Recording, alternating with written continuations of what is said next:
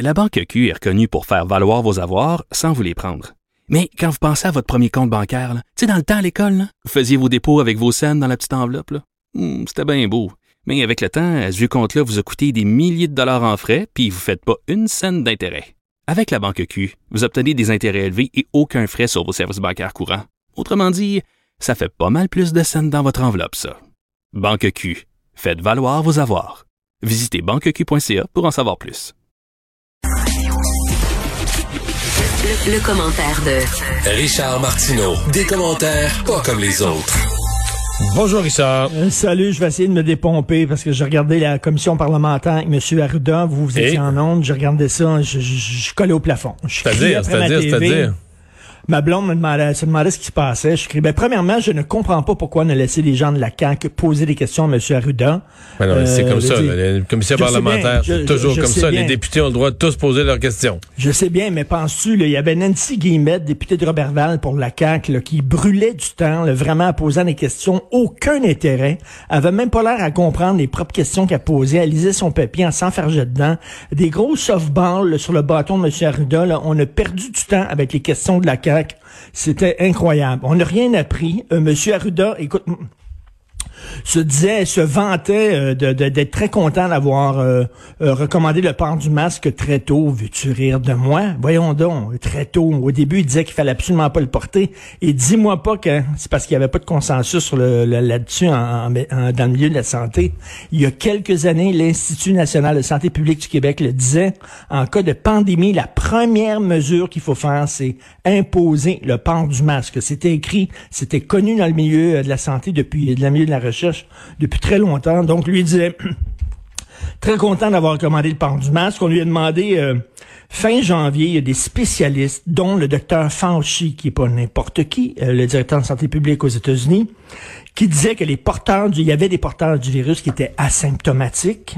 Euh, malgré ça, ça a pris plus de deux mois pour commencer à tester les gens qui travaillaient dans les CHSLD, comment expliquer ce retard. Et là, il a dit oui, mais il n'y avait pas un consensus dans le milieu médical, il n'y avait pas un consensus dans le milieu de la recherche. Comment? Il y a quelque chose qui, s'appelle le principe de précaution.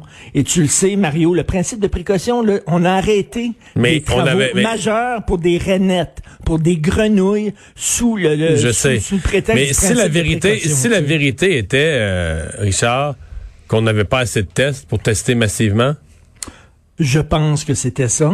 Je pense puis qu'on n'avait pas ça. assez de masques. Moi, je trouve que, tu sais, c'est qu'on n'ose pas qu'ils nous dire la vérité. là. on nous Mais dit, C'est ça. Ouais, mais on n'ose pas nous dire la vérité. On a peur que le monde capable qu'on se dit que quand on n'a pas assez de masques, on dit que le port du masque, il n'est pas encore parfaitement démontré scientifiquement. Puis quand on n'a pas, à ce moment-là, non seulement on n'avait pas assez de masques, mais on avait un problème de vol de masques dans les hôpitaux et tout ça. Fait qu'il se disait, si on dit aux gens, Ah, le masque c'est bon, le vol de masques va multiplier par 10. Là, les gens vont partir, vont en voler, vont dérober les Mais armoires. Ça, ça j'appelle ça infantiliser les gens. Puis on lui a demandé aussi autre chose, c'est euh, comment ça se fait, là, comment vous pouvez expliquer là, que il y a 1 million 500 000 tests rapides homologués par Santé Canada qui dorment dans des entrepôts? Et il disait, il a encore répondu, mais il faut les tester, nous autres aussi, pour savoir s'ils sont bons. Tabarnouche, là, on est citoyens canadiens. Je parlais ce matin à Anima Machouf, l'épidémiologiste. Elle dit que c'est un scandale. C'est un scandale. Les milieux, les, gens travaillant de la santé, travaillant de CHSLD, les enseignants attendent ces tests rapides-là. On a chialé après Ottawa pour les avoir. Ils dorment depuis. Et là, euh, M. Arruda dit, euh, il a laissé la parole à M. Massé, Dr Massé, euh, l'ancien directeur de la santé publique de Montréal, qui s'occupe de, de, de tout ça et qui disait et qui dit on est en train de rédiger un rapport, le rapport va être bientôt disponible. Tu sais, comment là, on est en urgence, il faut, il faut y aller, il faut que ça roule là, il faut que ces tests-là soient disponibles. Bref, moi, je, je, je regardais M. Arruda, je ne suis pas un de ses fans et je suis de moins en moins un de ses fans. Mais t'as moi Je la, la pas chose, la plus, la chose la plus étonnante que nous on a entendu, qu'on l'a quand même suivi un petit peu à distance tout en, euh, pendant les pauses.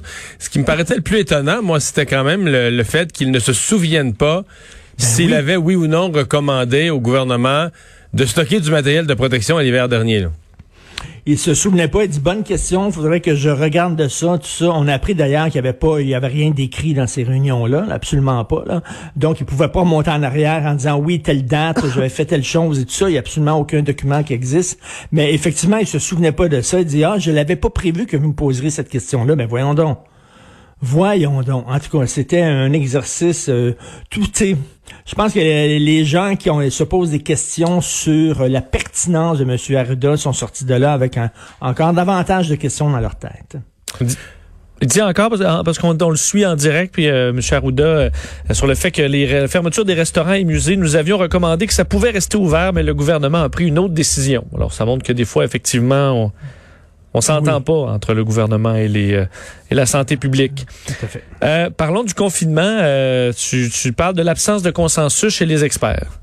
Ben, il y a un texte dans le Devoir qui est très intéressant. Il y a des gens, des experts du milieu de la santé, parce qu'on sait qu'il y avait une liste, là, quoi, c'est 70 experts du milieu de la santé qui disaient on doit mettre le Québec sur pause. Il n'y a pas un consensus. Dans le Devoir aujourd'hui, il y a d'autres gens qui disent ça ne servira strictement à rien. Ben, ils disent euh, faudrait faire, faudrait, ça servira à rien si on le fait juste deux semaines, faudrait faire quatre semaines faudrait le faire longtemps. Et écoute, moi, je veux qu'on m'explique. Regarde, deux, deux exemples, deux petits exemples. Tu sais, nos petits plaisirs ces temps-ci, là, on s'accroche après parce qu'on, il y en a pas beaucoup. On n'a pas grand-chose à faire. J'ai un fils de 12 ans. OK, c'est pas un sportif. Je peux pas dire, viens on va aller dehors, on va patiner, puis tout ça, ça, ça, il aime pas ça. On est allé dans un, dans un jeu d'évasion. On sac dans une pièce pendant une heure. Il y a des, il y a des indices que tu cherches, puis tout ça. Puis bon, il faut que tu sortes de la pièce. C'est très le fun. On était, moi, ma femme et mon fils tout seul. On n'avait aucun contact avec personne d'autre, même pas avec les organisateurs du jeu qui nous parlaient par écran interposé vidéo. On portait le masque pendant une heure. Quel est le problème? On peut-tu avoir du fun? Ma mère est une personne âgée. Son petit plaisir dans la vie, c'est une fois par semaine, le, vendredi matin, elle va se faire coiffer. Elle va chez la coiffeuse, elle se fait kiffer, elle sort de là, elle est bien contente, elle se sent belle, elle se regarde dans le miroir, elle est bien dans sa peau. Elle a un masque, la bonne femme a un masque, il y a des plexiglas à côté. Je veux dire, à un moment donné, là, je trouve qu'on donne beaucoup. Là. On va pas voyager, on, on rencontrera pas les gens, on fera pas de rassemblement, puis tout ça. Mais là, Christy, là, à un moment donné, là, j'aimerais qu'on me dise, là, y a-tu vraiment des foyers d'éclosion dans des commerces? Y a-tu vraiment ça dans des cinémas? Y a-tu vraiment ça dans des salons de coiffure? Non, mais c'est parce que là, OK. D'abord, c'est parce que tu, fais, tu cherches des chiffres qui n'existent pas, Richard. Des éclosions, les éclosions, donc les gros, comment une éclosion étant dans un milieu de travail, il y a plein de cas. Là, on se rend compte les collègues sont contaminés entre eux dans un même bureau, ils sont 20 qui l'ont. Ça, c'est une éclosion, OK? Toutes les éclosions, à peu près, ça représente la moitié des cas. OK? L'autre moitié, là, c'est que c'est pas... Euh, les gens l'ont attrapé, souvent, ils savent même pas où. Ils vont dire, ouais, là, je suis allé faire mon épicerie, je suis allé au centre d'achat une fois, j'ai fait ci, j'ai fait ça, mais les gens appartiennent pas à un bureau où il y a plein de cas. Ils font pas partie d'un club de sport où il y a eu plein de cas. Ils l'ont. Ils l'ont, là. Ils l'ont pogné quelque part. Et ça, c'est pas compliqué. C'est le nombre de contacts. Ça, c'est le principe qui se résume à reste chez vous. Là, présentement, on a un certain nombre de mesures en place. Ce matin, je parlais, moi, je trouve que c'est un des meilleurs, le Benoît Masse, l'épidémiologiste. Il y a trois choses que tu peux faire. D'abord, là, ça monte. Puis là, on peut pas dire qu'on fait la bonne chose, ça va en montant. Fait qu'on n'en fait pas assez. On en fait peut-être un peu parce qu'il n'y a pas de flambée, mais ça va en montant, on n'en fait pas assez. Trois choses, lui, qui dit qu'on pourrait faire soit on devient, là, on garde les règles actuelles, mais on devient vraiment très, très, très, très dur avec ceux qui les respectent pas. Euh, je suis tout à fait d'accord avec ça. Ah, ben ça, c'est une approche. Mais là, c'est difficile. là. Ça, j'aime ça. Là, faut que tu rentres dans les maisons, faut que la police soit dans les maisons. C'est quelque chose. Ben, euh, mais euh, François Legault, c'est ce qu'il a dit. C'est un peu ce qu'il a dit aujourd'hui. T'as raison. T'as raison. C'est ce qu'il a dit. La deuxième possibilité, c'est on profite du temps des fêtes où déjà pas mal de choses sont fermées pour dire, OK, on se donne un... Mais là, c'est ça. Est-ce que c'est deux semaines? Est-ce que c'est assez? Trois semaines? Quatre semaines? Mais là, quatre semaines, c'est que là, c'est plus juste le temps des fêtes. Là. Tu débordes là, un plus, puis là, tu fermes tout. Ou la, troisième possibilité, l'huile de Benoît Mars s'est dit l'école, c'est quand même un lieu de contagion. Il dit, tu sacrifies l'école. Pour plusieurs semaines, tu toute l'école à distance, même pour les petits. Mais là, lui, il dit, on fera une année scolaire l'année prochaine euh, où il y aura du méga rattrapage avec des spécialistes, parce que lui, il considère que si on fait ça, après ce qu'on a déjà fait dans les écoles, on va avoir des jeunes en retard. Moi, j'avoue que je pense, je pense que ça se rattrape pas. Je pense que tu vas créer une génération, un, deux, trois ans de décrocheurs. Non, pas seulement pas, pas seulement ça, là, mais les, les enfants qui sont qui ont un milieu familial toxique, les enfants qui ont un milieu familial avec des parents alcooliques. Euh, fait que toi, toi, ton école, toi, ton école de pensée, ouais, toi, ton école de pensée, ça serait le premier le premier. On garde les règles actuelles, mais on est Écoute, parce que là, matamor sur leur respect. Écoute, moi, je suis monsieur, là. Moi, je, je suis un, un team player. Moi, là, j'ai tout le temps parlé, j'ai toujours appuyé le gouvernement, j'ai tout le temps dit, là, j'ai toujours ri des cas vidéo, j'ai dénoncé les gens à Rosemère et tout ça. Moi, si le gouvernement me dit, tu fais ça, je le fais, puis c'est correct. Mais à un moment donné, là, quand on parle de santé, là, il y a aussi la santé mentale, et c'est important. Ouais. Il y a la santé physique, mais la santé mentale. Et là, encore, de tout refermer dans le temps des fêtes, je suis prête, moi, à dire... Mais je- deux je- semaines, Richard, mettons deux semaines, là. ben, deux semaines, ça donne rien. Les experts le C'est pas disent, vrai. ça Non, non, donne non, non, rien, non, ça, un ok, ok, ok, ok, ok, ok, ok, je les crois pas. Je, je vais te dire, là, moi, Il là, dit, le, ça donne le, rien. mathé- le mathématicien scientifique en moi, je crois pas ça. Je veux dire, c'est pas vrai que deux semaines, c'est comme zéro. J'entends bien leur argument. Ils disent pour donner vraiment le grand coup de sabre, là, tu sais, vraiment au virus, faudrait tout fermer pendant quatre semaines. Mais là, on vient, on tue l'économie, les écoles, on, on- mais c'est pas vrai. Je crois pas ça, mais que deux semaines, ça fait rien. Que deux semaines, il va y avoir un impact. Si pendant deux semaines, tout le monde reste chez eux, il va y avoir un impact. là. Ben, Le, là, virus le- va arrêter de se promener, il va ralentir. les- les dangereux, c'est les super spreaders. C'est les gens qui font des Je parties.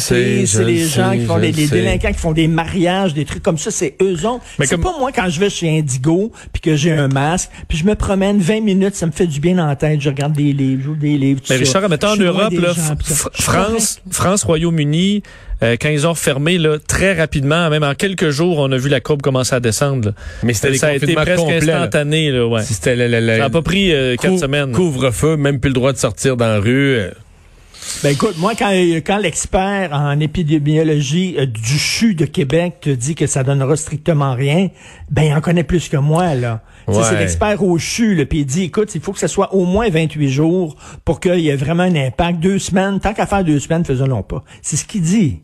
Je sais pas, mais en même temps, peux-tu se, se garder rien des, des petits plaisirs, là? Je dis pas aller d'un bar puis d'un resto, Ouais, tout ça, mais, là. mais, mais, mais je te comprends.